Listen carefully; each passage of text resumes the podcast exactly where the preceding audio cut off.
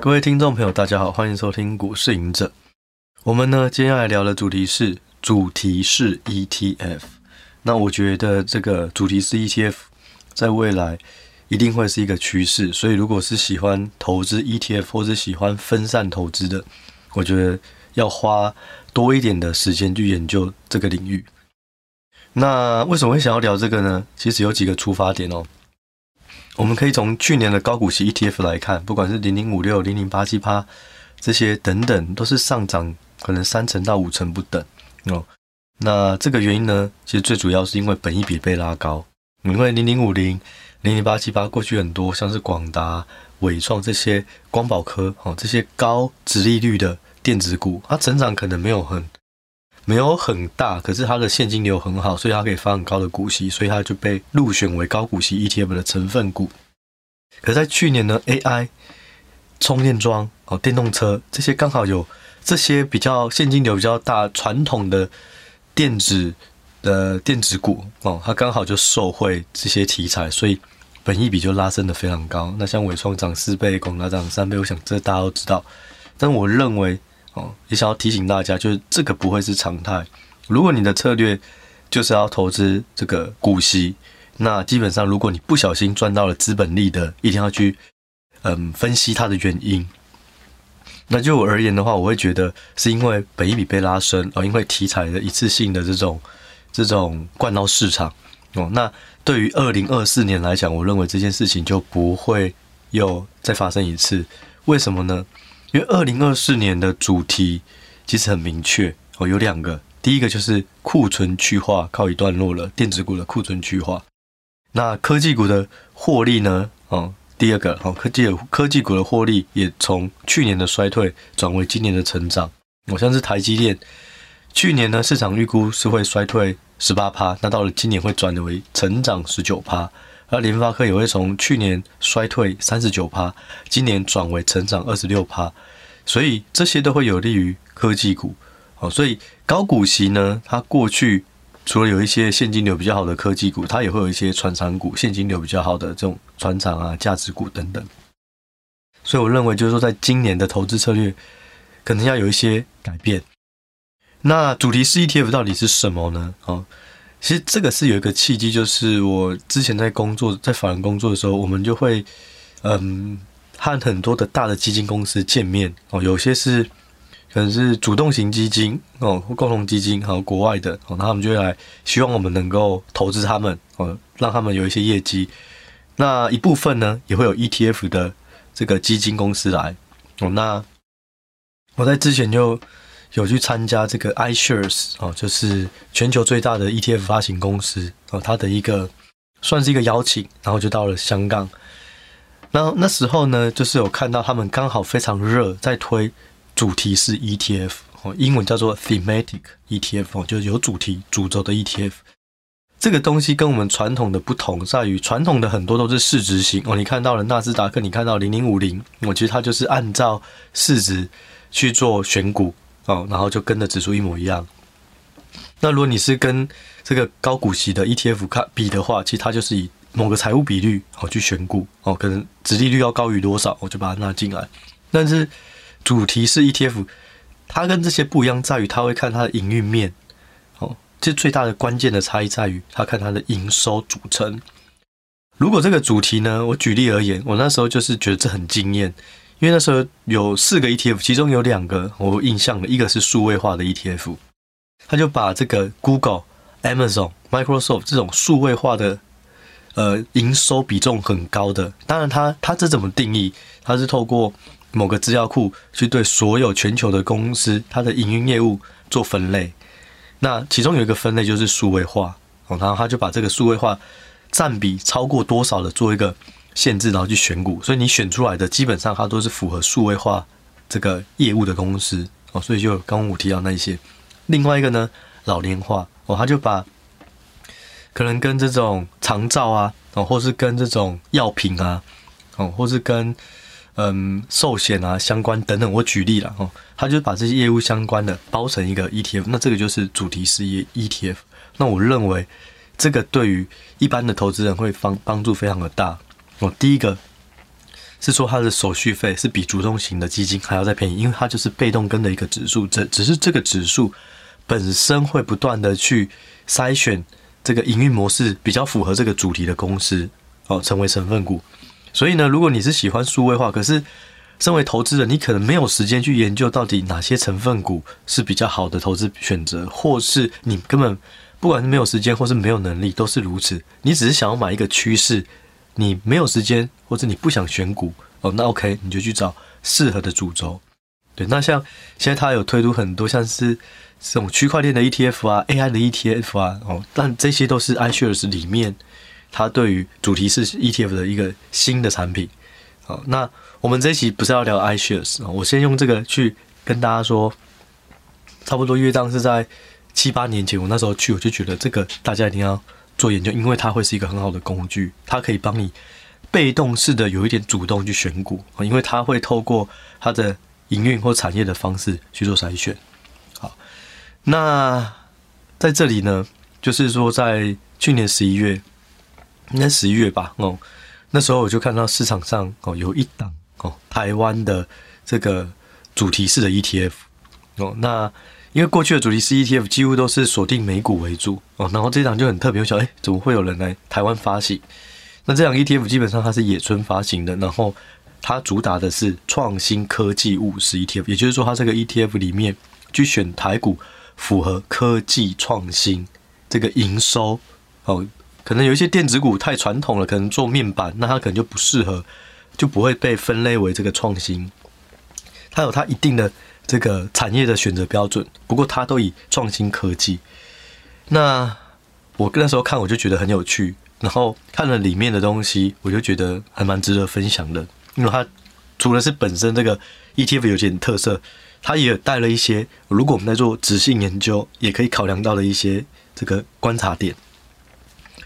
我先帮大家简单的嗯比较哦，这档个股呃这个 ETF 到底它的特色是什么？我过去比较 ETF，或者大家以后想要比较 ETF，我都非常建议以三个角度：第一个，它的母体到底是谁？你要先知道它能够选到哪里的股票；第二个，它的选股逻辑到底是什么；第三个，它的前五大或前十大成分股是不是你认同的，或是是不是大家所认同的那一些符合这个题材的标的？例如，如果你是数位化，可是你选到的是 Nike、爱迪达，那就怪怪的。所以我认为母体数、选股逻辑跟成分股这三个切入点，你就可以更完整的去了解这个 ETF 的雏形是什么。那每一个 ETF 都有不同适合的人，要看你的策略是什么，你就可以找到你适合的。好，那首先呢，我们就来聊一下以母体数来讲的话，哦，这个创新科技五十 ETF 哈，它的代号是零零九三五。那我去看了一下它的这个相关文件。它就是以台湾所有上市上柜的台股为主，那会从里面选择五十档作为成分股。那选股逻辑呢？它有非常多的条件哦，但是我觉得最特别的就是两个。第一个就是这一档成分股哦，它的创新科技营收一定要有五十趴以上，而且呢，第二个，你如果第一个层次选进来的，第二个它会排除如果你的研发费用除以营收。这个比率太低的二十五趴，就是说排序最后的四分之一，他会把它砍掉，或是这个比率小于两趴，他也会砍掉。我那时候看到以后，我在思考，怎么那么特别？他用的是研发费用除以营收。我们过去老实说，我们在看科技股或是电子股，我们都很喜欢看。研研发费用的趋势，这家公司有没有持续的投入更多的研发，去开发它的新产品，增加它的竞争力？啊，但是呢，我就想到他为什么会用这个东西？再回到，诶，他用的是他他的名称叫做创新科技五十。那所谓的创新科技，你到底要用什么东西去定义？我们传统就像我刚刚提到的 ETF，它可能是用值呃高股息，它可能用值利率这个财务比率去做筛选，市值型不管零零五零或者是 S M P 五百。我它的 ETF 基本上就是看的那个指数，它也没有什么筛选，就是看市值大小哦成分股。可是到了如果你要选出创新科技，那你到底要怎么选哦？所以他用研发费用来代表，如果一家公司它是符合创新科技的话，它必须要持续的投入研发费用。而这研发费用对于如果你只有单看金额，它会不准，因为大公司哦，像鸿海，它可能随便的研发费用就是小公司的好几倍，所以这个比例尺会不准，所以他要除上他自己的营收，就是说你这些的营收，如果你收到了，你愿意花多少的这个营收哦，或是收入持续在投入研发费用，所以就是用这个比率。其实我当下觉得也蛮聪明的。哦，第一个方式，他先用符合创新科技的个股，我把它筛选进来。第二个，他去剔除创新不足或创新投入较少的公司。所以你选出来的，哎，基本上这些公司都是符合创新科技，有创新科技的营收，那也有这个研发费用持续投入。然后他再用市值的方式去，呃，把这个 ETF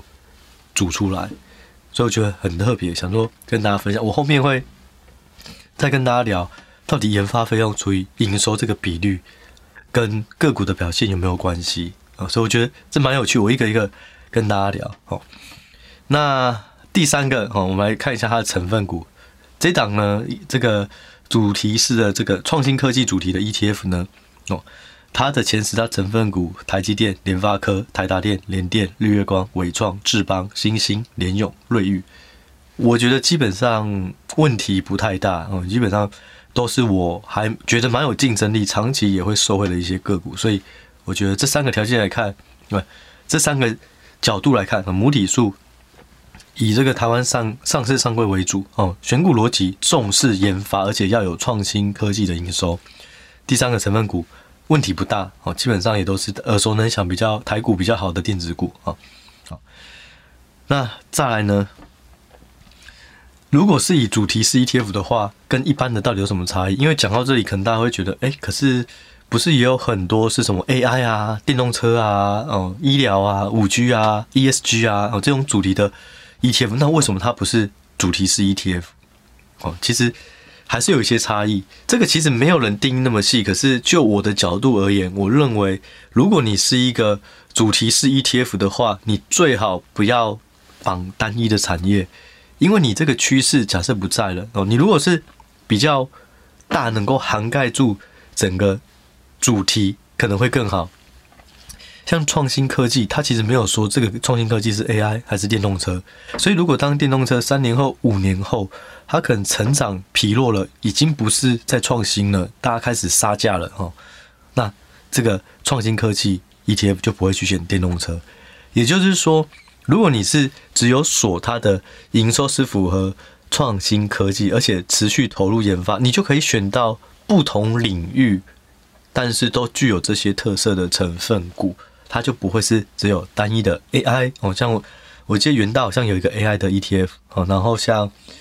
国泰好像有一个电动车的哦，反正就是各家券商哦，他们都有发行自己的一个小趋势的 ETF，可是跟这档比的话的差异在于。呃，他他们会限于单一，但是这一档它的选股方式很特别，它就是看创新营收，所以只要创符合创新营收，那创新营收这个谁要定义？怎么分类？我怎么知道哪些是创新营收？这就说来话长哦。我那时候呢也是去 i s h a r e 我回到我们那时候，我去 i s h a r e 的时候，我就问他说：“哎，你们那时候选数位化哦，然后选那个呃老年化的这个主轴主题是 ETF，那你要怎么选？”他说他们会委托这个呃指数编制的公司，像是 FactSet 或者像 MSCI 哦，他们呢会定期去针对全球的个股做分类，而且他们分类的非常细心，会分类到可能有到十层。什么意思？我举例而言哦，他可能第一个大分类是传统传产股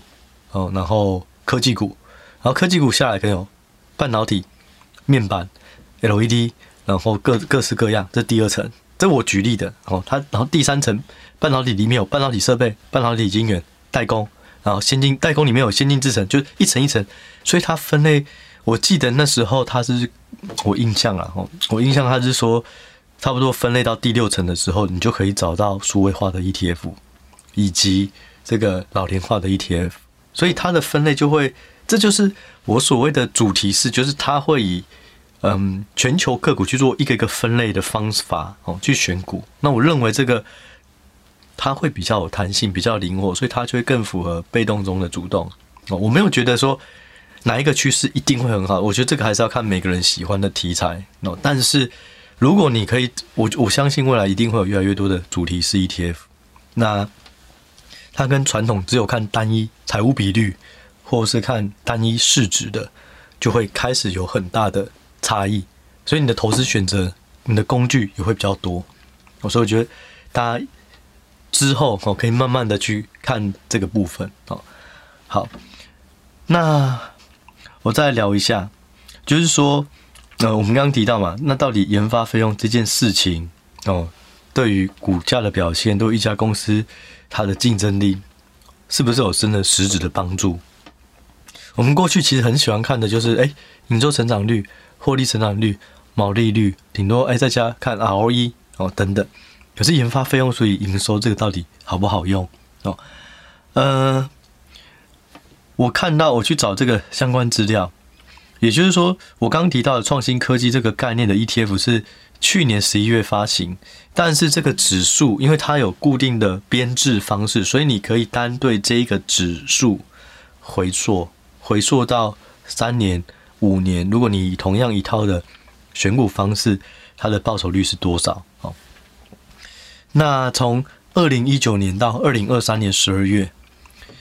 创新科技五十这个指数哦，我们没有说它发行以后，因为发行是去年十一月，你没有办法回溯。可是你可以把这个编制方式，把它回溯回到每一个时间点都以这个方式，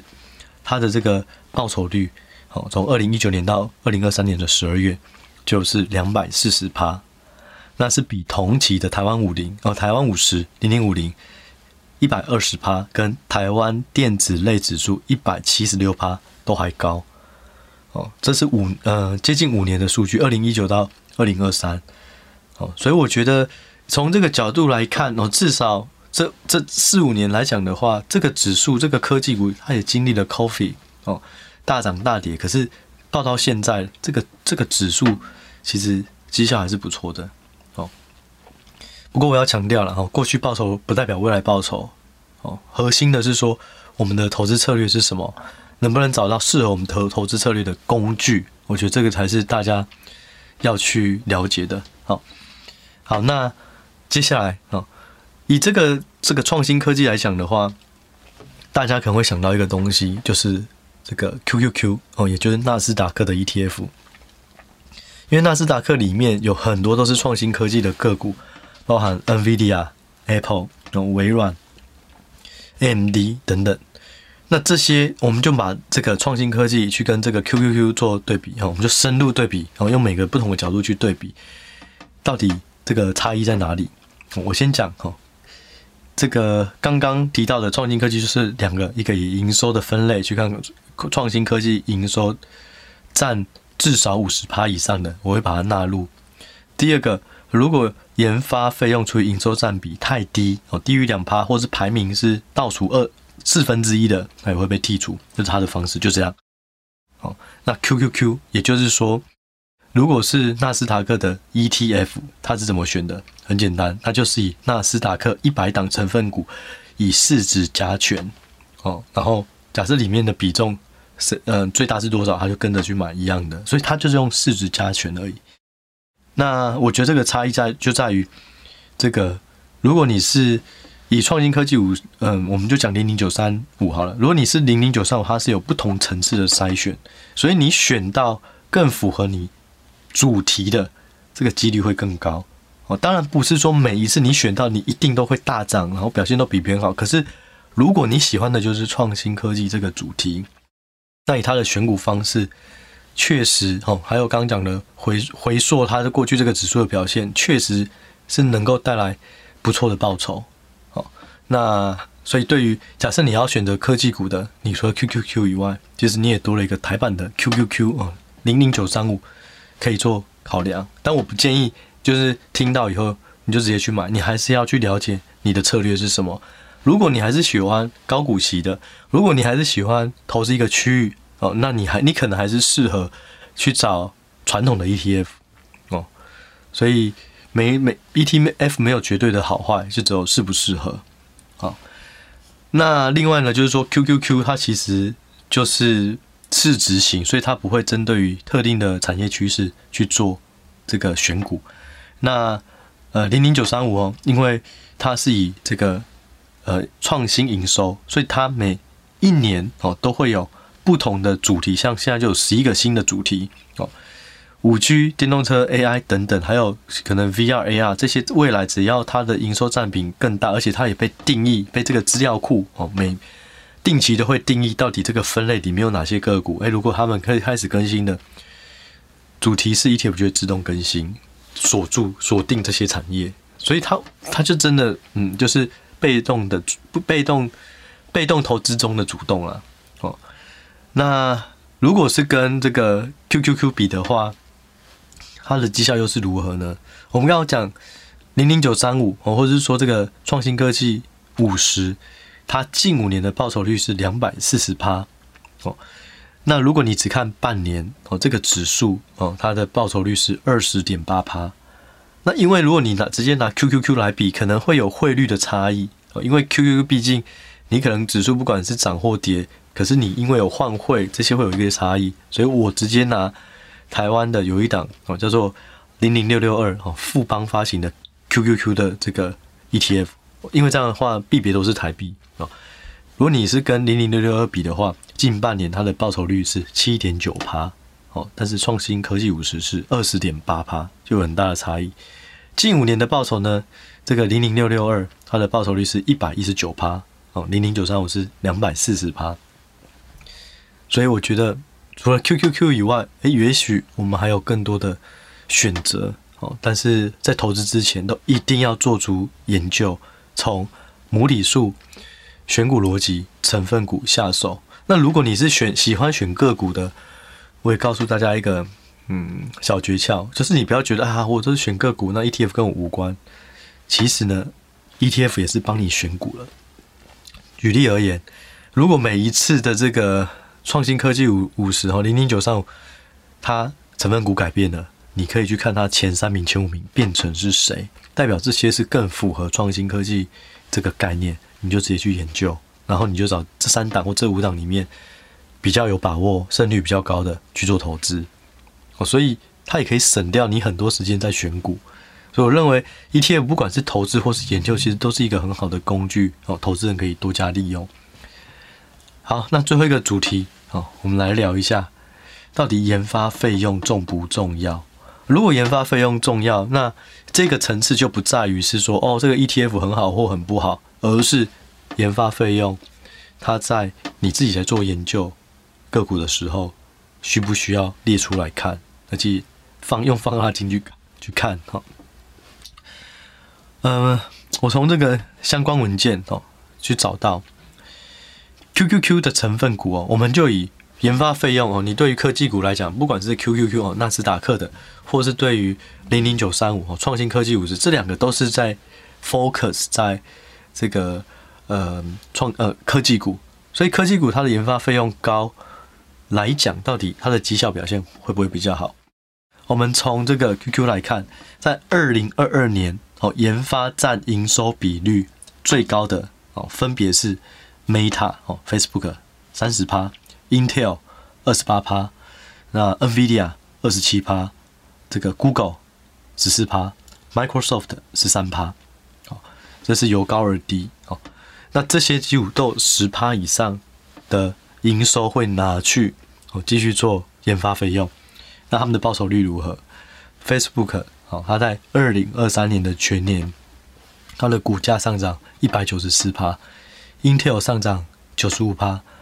NVIDIA 上涨两百三十九趴，